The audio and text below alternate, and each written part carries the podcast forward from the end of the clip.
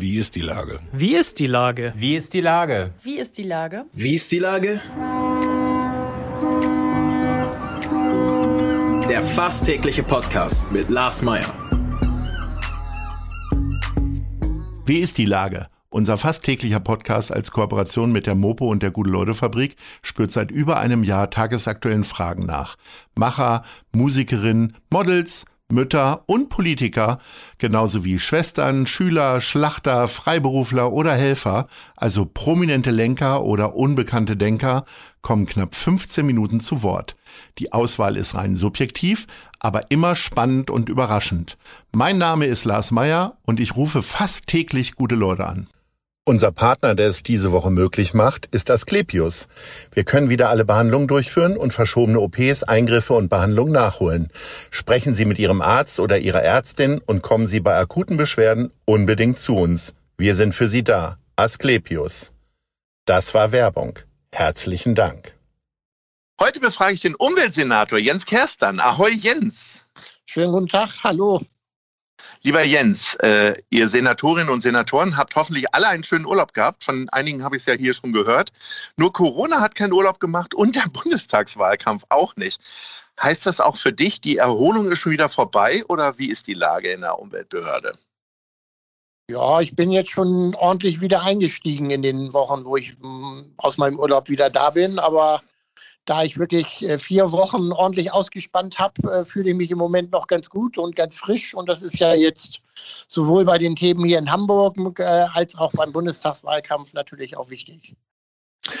Du hast äh, offensichtlich auch deinen äh, heimatlichen Keller aufgeräumt und hast deine Boxhandschuhe wiedergefunden. Es war ja doch sehr lange ruhig um dich äh, im verbalen Streit mit unserem Bürgermeister Herrn Tschentscher. Und jetzt hast du auch noch dieses ganz wunderbare Wort Gedöns hervorgehoben. Und das finde ich ja, ist ja, es gibt ja so einige verloren gegangene Wörter und da gehört ja Gedöns auch dazu. Also fangen wir mal bei Scholz an. Du hast ihm gesagt, für Scholz war Klimaschutz nur Gedöns. Breite das doch noch mal ein bisschen aus. Ja, so war's.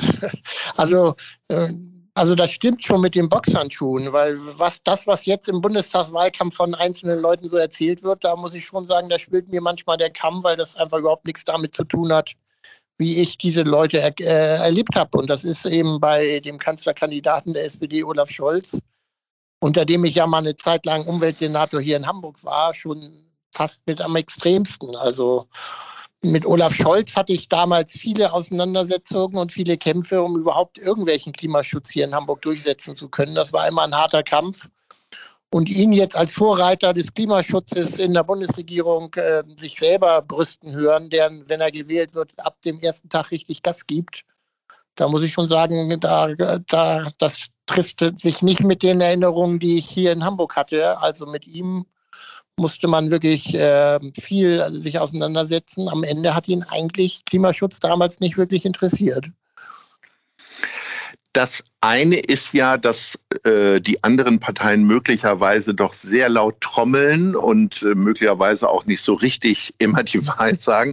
Das andere ist ja, dass immer wieder auffällt, dass die Grüne Partei nicht so richtig mit ihren Themen immer durchkommt. Ne? Irgendwie. Also äh, ich sag mal so, jede Partei äh, hat mittlerweile Klimaschutz im Programm. Ähm, Markus Weinberg hat mir bei N-Club die Show, äh, hat sich auf die Bibel berufen sogar, ne? weil sie die, das C im Parteinamen haben. Äh, Carola Veit hat neulich das Godesberger Programm zitiert. Ja, nur die Grünen, die sind halt erst in den 80ern gegründet worden. Also ihr seid dann sehr spät mit eurem Klima um die Ecke gekommen. Oder wie ist die Wahrheit? naja, also erstmal haben wir uns dann mit dem Thema schon mal durchgesetzt, dass es zumindest in Sonntagsreden bei den anderen Parteien auch vorkommt. Aber im Gegensatz zu allen anderen äh, haben wir in den letzten äh, 30 Jahren äh, ja unsere Position nicht verändert, sondern für uns war Klimaschutz immer zentral und ein ganz wichtiges Anliegen. Und das ist es auch immer noch. Und im Gegensatz zu anderen ist es schon so, dass bei uns Worte und Taten auch zusammenfallen. Also um mal auf Olaf Scholz zurückzukommen, also er hat hier noch äh, im Jahr 2017 ein Kohlekraftwerk in Betrieb genommen und geschwärmt, das wird noch 40 Jahre lang laufen und das ist auch gut so äh, während wir Grüne hier in Hamburg jetzt mittlerweile das schärfste äh, Klimaschutzgesetz der Republik durchgesetzt haben, wo mit der ersten Solarpflicht äh, wo Häuslebesitzer, wenn sie ihre Heizungs tauschen, auch 15 Prozent erneuerbare Energien einbauen müssen. Also insofern äh, haben wir ja auch mit beiden großen Parteien hier schon mal koaliert, mit der SPD und mit der CDU. Und am Ende waren es doch immer die Grünen, die das vorangetrieben haben. Und man sieht ja bei der GroKo, wenn die Grünen gar nicht dabei sind, dann passiert da eigentlich gar nichts. Ja, ähm, wenn du auf der einen Seite sagst, Scholz ist so ein bisschen derjenige, der auf der Handbremse rumgesessen hat und die hochgezogen hat, ähm, ist dann Peter Tschentscher doch lockerer, weil du jetzt einfach noch mehr wirken kannst und mehr Ergebnisse erzielen kannst, ist dann ja eigentlich schon fast ein Lob für Herrn Tschentscher, ne? Ja, verglichen mit Olaf Scholz muss ich Tschentscher, äh, den ersten Bürgermeister hier, schon auch loben. Unter ihm geht deutlich mehr als unter Olaf Scholz aber eben auch nicht alles. Also wir sind jetzt ein bisschen im Clinch. Also wir haben in den letzten zwei, drei Jahren schon eine ganze Menge gemeinsam auf die Beine gestellt, aber angesichts des äh, neuen Weltklimaberichts von IPCC wird ja deutlich, wir müssen jetzt das Tempo ordentlich anziehen und dürfen auf halber Strecke nicht stehen bleiben. Und da äh, müssen wir jetzt schon noch diskutieren. Also ich habe jetzt vorgeschlagen, dass wir unsere Klimaziele deutlich verschärfen müssen und auch ehrgeiziger als die Große Koalition werden äh, müssen, um auf den 1,5 Grad äh, Pfad zu kommen. Das sagen uns die Wissenschaftler. Da ist die Große Koalition eben zu kurz gesprungen. Und ich war schon überrascht, dass das jetzt mit dem Bürgermeister gerade jetzt doch eine schwierige Debatte geworden ist und mit der SPD. Äh, aber wir Grüne sind ja Kummer gewohnt und haben auch einen langen Atem und dann müssen wir eben einfach noch ein bisschen diskutieren. Äh, wir haben ja unsere Ziele selten einfach durchsetzen können. Das ist jetzt auch unter Peter Tschentscher leider bei der nächsten Runde des Klimaschutzes so dass ihr Grünen Kummer gewohnt seid. Ähm, das spiegelt sich ja jetzt auch so ein bisschen wieder in den Umfragen äh, wieder. Annalena Baerbock ist sehr äh, hoch gestartet und jetzt äh, in den Umfragen dann jetzt doch so ein bisschen abgestürzt, will ich gar nicht sagen, weil ihr würdet jetzt nach wie vor euer Wahlergebnis vom Letz-, von der letzten Bundestagswahl verbessern. Das darf man ja auch nicht vergessen. Aber ähm, ist, äh, nervt es dich nicht persönlich auch sehr, dass da offensichtlich ja so doch einige offensichtliche Fehler in Berlin gemacht wurden? Und äh, gibt es da so ein rotes Telefon, wo Jens Kerster mal Annalena anruft oder das Team und sagt, sag mal, was macht ihr da eigentlich? Lass mal das Buch schreiben oder so?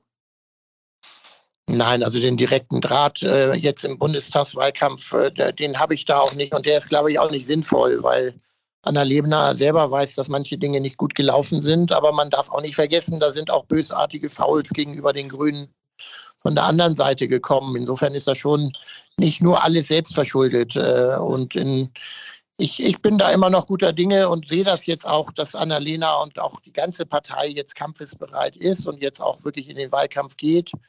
Ähm, denn du hast es schon gesagt, also es ist ja nicht nur so, dass wir uns ein bisschen verbessern verglichen mit der letzten Bundestagswahl, sondern wir sind selbst in den schlechtesten Umfragen mehr als doppelt so stark wie beim letzten Mal. Und insofern äh, liegen die Parteien jetzt doch so dicht beieinander, dass jetzt mit einem engagierten Schlusssport äh, noch vieles möglich ist. Und gerade bei dem Thema Klima, ähm, gerade auch wenn ich nach Afghanistan gucke, dann wird doch deutlich, dass ohne die Grünen in der Bundesregierung doch vieles schiefläuft. Und insofern können wir da, glaube ich, schon noch deutlich machen, dass es am Ende auf die Grünen ankommt. Und ähm, Annalena ist immer noch eine gute Kandidatin, die frischen Wind ins Kanzleramt bringen würde. Und äh, darum äh, bin ich jetzt froh, dass wir jetzt alle gemeinsam und geschlossen irgendwie nach vorne gehen und eben nicht uns gegenseitig auf dem roten Telefon anrufen und uns ausheulen, sondern Jetzt geht es um die Wurst. Ähm, beim Klimaschutz haben wir wirklich nur noch wenige Jahre Zeit. Da wird es auf die nächste Bundesregierung ankommen. Entweder die legt jetzt die Hebel um oder wir werden es nicht mehr schaffen. Da werden wir Grüne gebraucht und das wollen wir jetzt nach vorne bringen. Und insofern, also jetzt geht's los. Aber ist das nicht total äh, tatsächlich äh, frustrierend. Die, ich sag mal, die Welt brennt im wahrsten Sinne des Wortes äh, nicht nur durch die Waldbrände und so weiter. Und trotzdem kriegt ihr euer Kernthema nicht zu dem Wähler. Woran liegt das? Man haben sich ja schon ganz viele den Kopf zerstritten. Aber welche Zeichen brauchen die Leute eigentlich noch, dass es äh, vielleicht tatsächlich jemanden braucht, der das wirklich sehr ehrlich handhabt? Das, diese Ehrlichkeit will ich jetzt nicht allen Parteien absprechen, aber sie hätten ja auch alle die Möglichkeit bisher gehabt. Ne? Ja, also gerade Olaf Scholz ist ja nun mal als Finanzminister einer großen Koalition in den letzten vier Jahren hätte ihn niemand davon abhalten können, wirklich Dinge fürs Klima zu tun, wenn er es hätte tun wollen. Und ähm, ich weiß nicht, äh, inwieweit man sich jetzt Gedanken machen muss, was die Bürgerinnen und Bürger jetzt noch brauchen und warum sie so abstimmen, wie sie abstimmen. Also ich bin unter, unter Helmut Kohl politisch sozialisiert worden, da ist man Kummer gewöhnt. aber komplett aber, in die andere Richtung dann. sind ne? die Grünen jetzt trotzdem viel, viel stärker geworden als damals und insofern darf, also es gehört einfach dazu, auch als Umweltschützer äh, und Klimaschützer sich nicht entmutigen zu lassen und am Ende äh, glaube ich, werden sich die Leute nicht für dumm verkaufen lassen, wenn sie dann in der Wahlurne stehen. Und das wollen wir jetzt in den nächsten Wochen voranbringen. Und äh, ja, wenn man ein bisschen Kummer hat mit der Situation, es gibt ja noch abends, wenn man zusammensitzt nach der Arbeit, da kann man sich gegenseitig ins Wein, Wein ins Glas Wein, huch, jetzt kann ich es gar nicht aussprechen. Ins Weinglas weinen sozusagen. Ins Weinglas weinen, genau.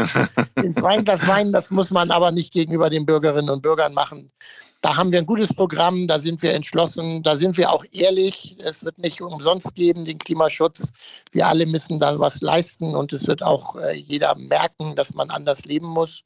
Aber wir haben da gute Konzepte und ich glaube schon, die Katastrophen da in, auch in unserem Land, in Nordrhein-Westfalen und Rheinland-Pfalz, glaube ich, werden am Ende doch schon auch überzeugen, dass wir jetzt endlich handeln müssen. Äh, du bist so kraftvoll und vital, wie du rüberkommst in Worten.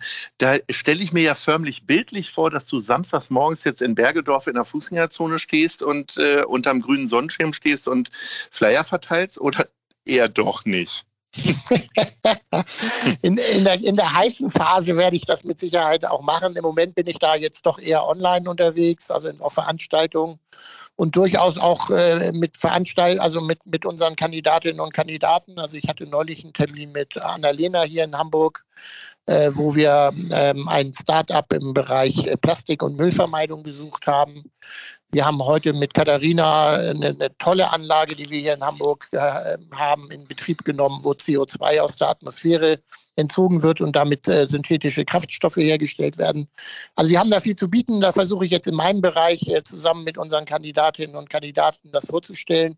Und am Ende werde ich am Bahnhof und in der Fußgängerzone äh, und auch beim Frühverteiler stehen und den Leuten Flyer in die Hand drücken. Das gehört zum Geschäft und das muss man auch machen, wenn man es ernst meint. Und wir und ich meinen es jetzt ernst egal wie äh, erfolgreich sie nun ist oder wie geknickt sie ist durch die eigenen Fehler, wie auch immer, ähm, das ist ja totale Fließbandarbeit gerade, dieser Wahlkampf. Und wenn die dann mal so für, für eine Stunde nach Hamburg gehuscht kommt, bleibt dann mal eine Minute für ein persönliches Wort? Also du sollst jetzt keine Inhalte wiedergeben, aber gibt es da tatsächlich trotzdem noch mal so ein ich will nicht pri privat sagen, aber einen persönlichen Moment oder äh, ist da, wird die einfach die ganze Zeit von Leuten im Hintergrund getrieben und so weiter, weiter, weiter? Ja, das ist natürlich ein enger äh, äh, Kalender, den sie da hat und Zeitplan, aber so ein paar Minuten zwischen Tür und Angel oder wenn man sich trifft und so weiter, wo man sich mal, ähm, darf man in Corona-Zeiten ja fast nicht sagen, auch mal in den Arm nimmt oder in die Augen guckt, äh, das muss schon sein und das machen wir auch ähm, denn wir alle wissen, was sie da leistet, wie sehr sie da im Feuer steht. Und sie braucht da schon unsere Unterstützung und die kriegt sie auch. Und äh, darum schaufel ich mir einfach auch wirklich meinen Kalender frei, wenn ich weiß, dass sie da ist. Oder auch Robert oder auch neulich äh, Robert äh, ähm, Toni Hofreiter. Wir sind da alle schon ein Team und ich war selber schon auch als Spitzenkandidat im Feuer und weiß, dass es einfach gut tut, wenn man da auch die kleinen Gesten helfen auch weiter und äh, die, dafür ist dann doch immer noch Zeit. Mein lieber Jens, wir sind leider schon am Ende unserer kleinen Diskussion und äh, da sind wir bei der Top 3 Rubrik. Und ähm, Andi Grote hat mir tatsächlich neulich hier im Podcast erzählt, dass er keine Mittagspause macht, äh, weil er keine Zeit hat oder auch nicht gerne äh, Mittagspause macht als solches. Äh, wie ist das bei dir? Wo verbringst du denn am liebsten deine Mittagspause? Also essenderweise. Ich, ich will jetzt keine, keine Parkbank wissen, sondern wo gehst du essen? Auf Platz 3 auf Platz.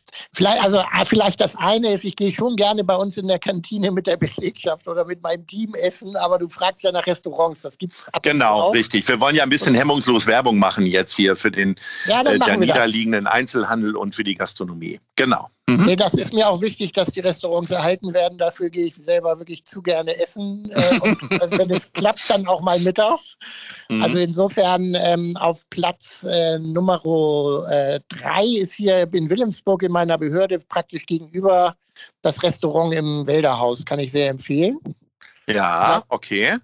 Das Platz. freut dann auch den Rüdiger Kruse, ne? der da ja, glaube ich, auch irgendwie mit zu tun hat. Also nicht mit dem Restaurant, sondern mit dem Wälderhaus. Ja, das ist aber auch ein spannendes äh, Projekt insgesamt. Ja. Aber das mhm. Restaurant kann ich eben auch empfehlen. Okay. Nummer, Nummer zwei ist, ist das Luna, ein Italiener in der Wechsstraße, wenn ich mal im Rathaus und Umgebung unterwegs bin. Ja, okay. Und Platz eins mit Trommelwirbel? Platz eins langjährig äh, aus verschiedenen politischen Tätigkeiten äh, wirklich ein gern angelaufener Punkt, ist für mich äh, das Café de Paris. Oh ja, da ist ja dann äh, offensichtlich mal Senatorentreffen, weil ich glaube, das haben jetzt schon zwei Senatoren genannt. Dann tun wir uns da mal häufiger um, wenn wir mal eine politische Nachfrage haben. Lieber Jens, äh, das hat wieder sehr viel Freude bereitet und äh, ich wünsche dir weiterhin so viel Kraft und Energie, sich für, die, für deine Themen durchzusetzen und äh, sage Ahoi und bis zum nächsten Mal. Ja, vielen Dank, lieber Lars. Das hat Spaß gemacht und äh, dir Juhu. auch einen schönen Tag und allen anderen. Jo, tschüss. Ciao.